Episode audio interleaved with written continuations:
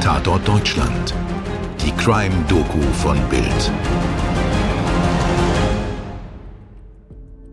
Im Alter von 17 Jahren wird Lisa McVeigh von einem unbekannten Mann vom Fahrrad gestoßen, entführt, in sein Haus gebracht und 26 Stunden lang vergewaltigt. Der Zeitpunkt ist geradezu absurd, denn Lisa wollte sich in dieser Nacht eigentlich das Leben nehmen. In ihrem Zuhause bei ihrer Großmutter wird sie seit Jahren ohne jeden Skrupel und ohne Hemmungen missbraucht. Und zwar vom Freund ihrer Großmutter, die sogar davon weiß und es billigt. Damit herzlich willkommen zum zweiten Teil dieser schrecklichen Geschichte. Ich bin Toni Heyer. Und ich bin Mirko Kasimir. Hallo. Jetzt, wo Lisa in der Hand eines Entführers und Vergewaltigers ist, sind alle Selbstmordgedanken verflogen. Lisa macht sich zwar keine Illusion über eine Flucht aus der Gewalt des Mannes, aber sie merkt sich jedes Detail. Farben, Namen, Orte, Treppen. Und sie erfindet einen kranken Vater und erzählt ihrem Peiniger, dass dieser auf ihre Hilfe angewiesen sei und dass sie sich Sorgen um ihn mache. Was solle nur aus ihm werden, wenn sie tot ist? Nur wegen ihm bettelt sie um ihr Leben. In einem Interview mit dem Fernsehsender A&E TV erzählt Lisa später, Irgendwann nimmt er meine Hand und legt sie auf sein Gesicht. Der Idiot. Jetzt weiß ich, wie er aussieht. Und ich kann fühlen, dass er einen kleinen Schnurrbart hat. Einige Pockennarben auf der Haut, eine Stupsnase. Er ist nicht dick. Er fühlt sich sehr sauber an. Als er mich auf die Toilette gehen lässt, hinterlasse ich überall meine Fingerabdrücke. Falls er mich umbringt, soll die Polizei wissen, dass ich da war. Doch er bringt sie nicht um. In den frühen Morgenstunden des nächsten Tages gibt er ihr ein Hemd, das offensichtlich von einer anderen Frau stammt, und sagt ihr, sie solle sich anziehen. Ich bring dich nach Hause, sagt er, und Lisa kann es nicht glauben. Sie ist sich sicher, dass er mit ihr an einen einsamen Ort fahren und sie töten wird. Sie steigen wieder in sein Auto. Nach einer kurzen Fahrt hält er an einem Geldautomaten. Später an einer Tankstelle. Wenn du versuchst zu schreien, werde ich den Tankwart töten, sagt er. Dann komme ich zurück und töte dich. Lisa schreit nicht. Kurz darauf fahren sie weiter. Dann halten sie erneut. Und der Entführer, der entschuldigt sich bei ihr. Und er lässt sie frei. Er sagt, Erzähl deinem Vater, dass er der Grund ist, warum ich dich nicht umgebracht habe. Das ist so heftig. Diese erfundene Geschichte von einem kranken Vater hat dieses Herz von dem ekelhaften Typen erweicht. Das Herz dieses Mannes, der einer jungen Frau all diese schrecklichen, furchtbaren Dinge antun konnte, ohne irgendwelche Gewissensbisse. Und der sie, ohne mit der Wimper zu zucken, getötet hätte. Wie sehr kann man Frauen hassen? Tja, für ihn war das wahrscheinlich so, dass er in Frauen nicht mal mehr menschliche Wesen gesehen hat, während er mit dem imaginären Vater von Lisa irgendeine Art Verbundenheit gespürt hat. Tja, vollkommen verdreht. Er sagt ihr, sie solle aussteigen und fünf Minuten warten, dann könne sie die Augenbinde abnehmen und nach Hause gehen. Und dann fährt er los. Lisa ist erstarrt und verwirrt und alles andere als erleichtert. Fünf Minuten. Wird er es sich gleich anders überlegen? Ist das Ganze nur ein Trick?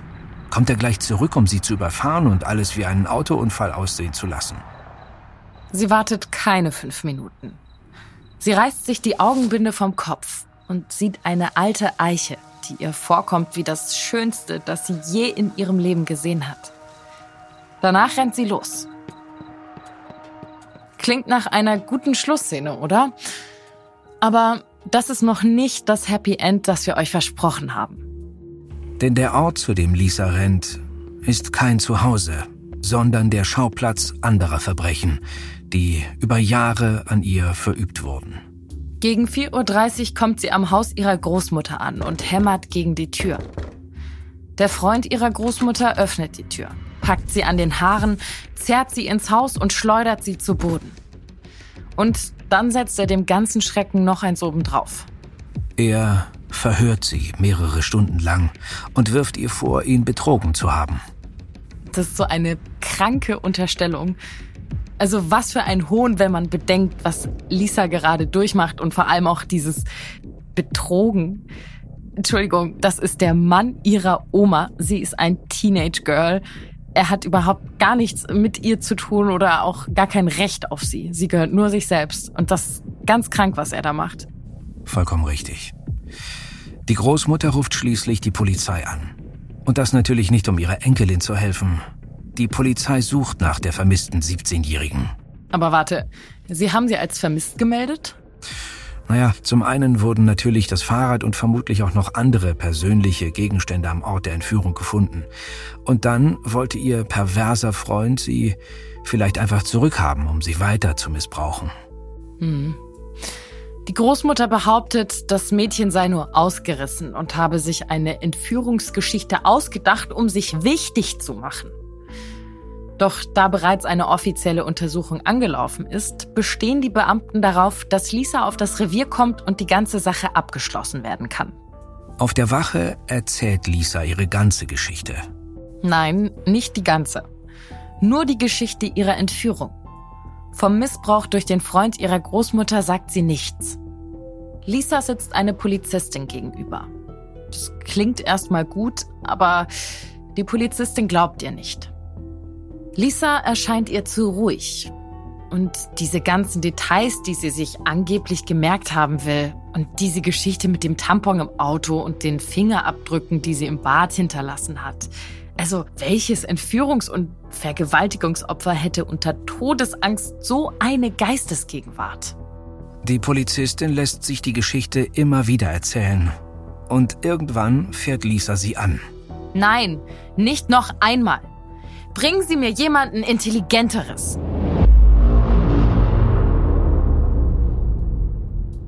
Am nächsten Tag spricht Lisa mit Sergeant Larry Pinkerton. Und der glaubt ihr endlich. Die Suche nach ihrem Entführer beginnt. Und sie wird Schreckliches zutage fördern. Ein paar Tage später sitzt Lisa zu Hause, als im Fernsehen über ein Verbrechen in der Gegend berichtet wird. Eine weitere Leiche sei aufgetaucht. Nummer 8 in einer grausamen Serie von Frauenmorden. Und irgendetwas an dieser Nachricht lässt Lisa aufhorchen. Ihre Nackenhaare stellen sich auf, so sagt sie es später im Interview. Sie ruft Larry Pinkerton an und sagt ihm, dass sie glaube, dass der Mörder derselbe Mann sei, der sie entführt habe und dass sie helfen könne. Pinkerton glaubt ja auch diesmal. Sie beschließen, Lisa zu hypnotisieren, um auch noch die letzten Details von ihr zu erfahren. Aber Lisa ist erst 17. Sie brauchen die Einwilligung der Erziehungsberechtigten und der Freund der Großmutter ist nicht bereit, sie zu erteilen. Endlich bricht es aus Lisa hervor. Sie erzählt Pinkerton, was ihr in diesem Haus von diesem Mann seit Jahren angetan wurde. Und endlich, endlich wird dieser Typ verhaftet und Lisa von diesem Horrorort weggebracht. Vorerst in ein Heim für entlaufene Jugendliche. In den folgenden Befragungen und Hypnosesitzungen kommen weitere Details ans Licht.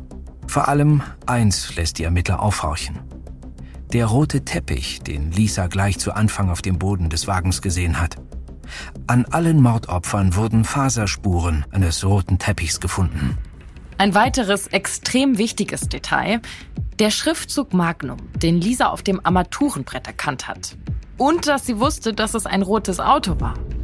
Jetzt wissen die Ermittler, dass sie einen roten Dodge Magnum suchen und stellen eine Liste von Besitzern eines solchen Wagens in der Gegend zusammen. Und ihr erinnert euch, bevor der Täter Lisa freiließ, hielt er an einem Geldautomaten. Die Beamten erstellen mithilfe der Banken eine zweite Liste mit den Namen von Kontoinhabern, die in der fraglichen Nacht Geld abgehoben haben. Ein Name taucht auf beiden Listen auf. Bobby Joe Long, 31 Jahre alt. Der Frauenmörder von Tampa Bay ist gefunden. Dank der 17-jährigen Lisa McVeigh. Zehn Morde gehen auf Longs Konto. Zehn Frauen. Vergewaltigt, getötet zehn Leben genommen und wer weiß, wie viele Leben zerstört. Und wer weiß, wie viele dieses Schicksal noch geteilt hätten, wenn nicht eine junge Frau so geistesgegenwärtig und vor allem mutig gewesen wäre. Bobby Joe Long wird zum Tode verurteilt.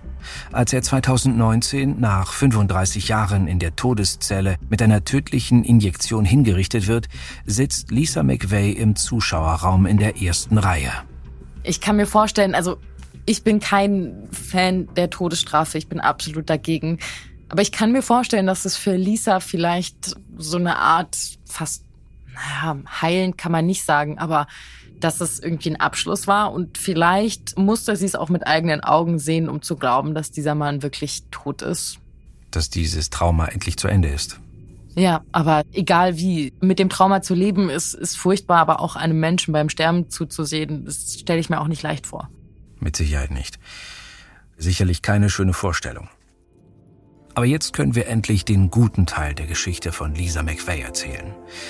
Denn nach diesen ganzen Vorkommnissen nahm Lisa ihr Leben endlich in ihre eigenen Hände. Sie und Sergeant Pinkerton wurden beste Freunde. Und Lisa wurde Polizistin. Im Interview mit A&E TV 2021 sagt sie, Im Jahr 2004 absolvierte ich die Polizeiakademie. Ich habe sie selbst bezahlt. Seit 17 Jahren arbeite ich im Hillsborough County Sheriff's Office und seit sieben Jahren als Verbindungsfrau der Polizei an Schulen. Alle wissen, dass ich Mama Bär bin. Niemand legt sich mit meinen Kindern an und meine Kinder wissen das. Sie erzählte den Schulkindern lange nichts von ihren eigenen Erlebnissen, bis eines Tages ein Junge ihr sagte, wir haben gestern Abend ein paar Videos gesehen und du hast geholfen, einen Bösewicht zu fangen. Tut mir leid, dass das passiert ist, der Beauty. Aber Du bist ein Held. Seither spricht sie auch in den Schulen darüber. Und wenn ein Schüler niedergeschlagen ist, erzähle ich ihm eine Geschichte über ein Mädchen, das von seiner Familie verlassen, entführt und vergewaltigt wurde. Und ich sage, glaubst du, sie hat ihren Weg verloren? Nein, sie ist Polizistin geworden.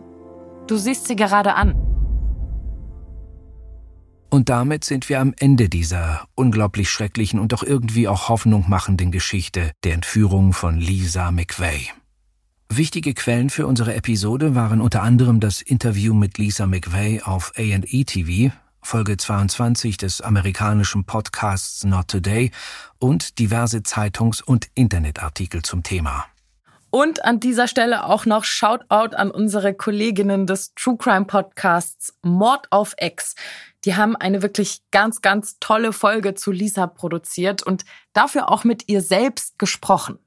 Die Episode heißt Wie man einen Serienmörder überlebt. Ihr findet sie überall auf allen gängigen Plattformen. Also wenn ihr da Lust habt, noch mehr zu erfahren und auch von Lisa selbst, dann hört da mal rein. Wir hoffen, ihr fandet diese Story genauso spannend und aufwühlend wie wir. Und hört auch gern beim nächsten Mal wieder rein. Deshalb danke fürs Zuhören und bis zum nächsten Mal. Euer Mirko und eure Toni. Dir hat diese Folge von Tatort Deutschland gefallen? Du bekommst von True Crime einfach nicht genug. Dann hör jetzt in unsere weiteren Folgen rein. Hier warten mehr als 200 spannende Fälle auf dich, wie das Verschwinden von Rebecca Reusch, der Prozess gegen O.J. Simpson oder die Entführung von Ursula Herrmann. Wir hören uns bei Tatort Deutschland.